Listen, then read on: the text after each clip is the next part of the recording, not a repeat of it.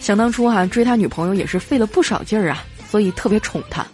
他俩第一次哈啪啪完之后，调调就点燃一根烟说：“老婆啊，你 A 罩杯的居然都空这么多，没有想到这么小都是挤出来的呀。”调嫂说：“切，你看到那些大的也是挤出来的好不好？”调调说：“一百块钱假的我能理解，但是一块钱也是假的，我就不能接受了。”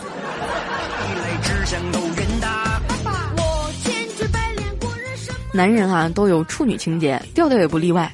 有一次哈，他就搂着他老婆问：“亲爱的，你第一次给谁了呀？”调嫂迟疑了一下，居然流下了痛苦的眼泪，说：“我初中的时候，同班有个男孩很坏，老给我写小纸条想追我，我不搭理他。结果有一天下晚自习，天特别黑，他竟然……说到这儿哈，调调就醋性大发的说：他欺负你了。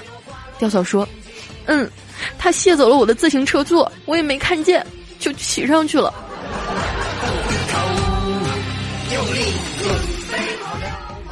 有人说啊，女人一谈恋爱智商就为零了，经常会问一些无脑的问题哈。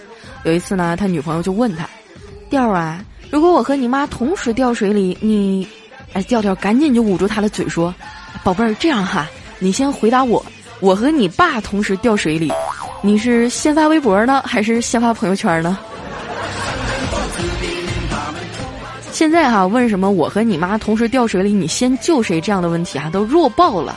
如果你就是想揍你老公一顿的话，你可以这样问他：“老公，你喜欢日本姑娘吗？”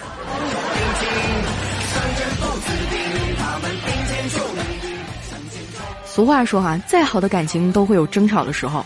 他俩一周年那天啊，就大吵了一架。本来好好的呀，打算浪漫一下。刁嫂说：“亲爱的，你还记得第一次说爱我的时候吗？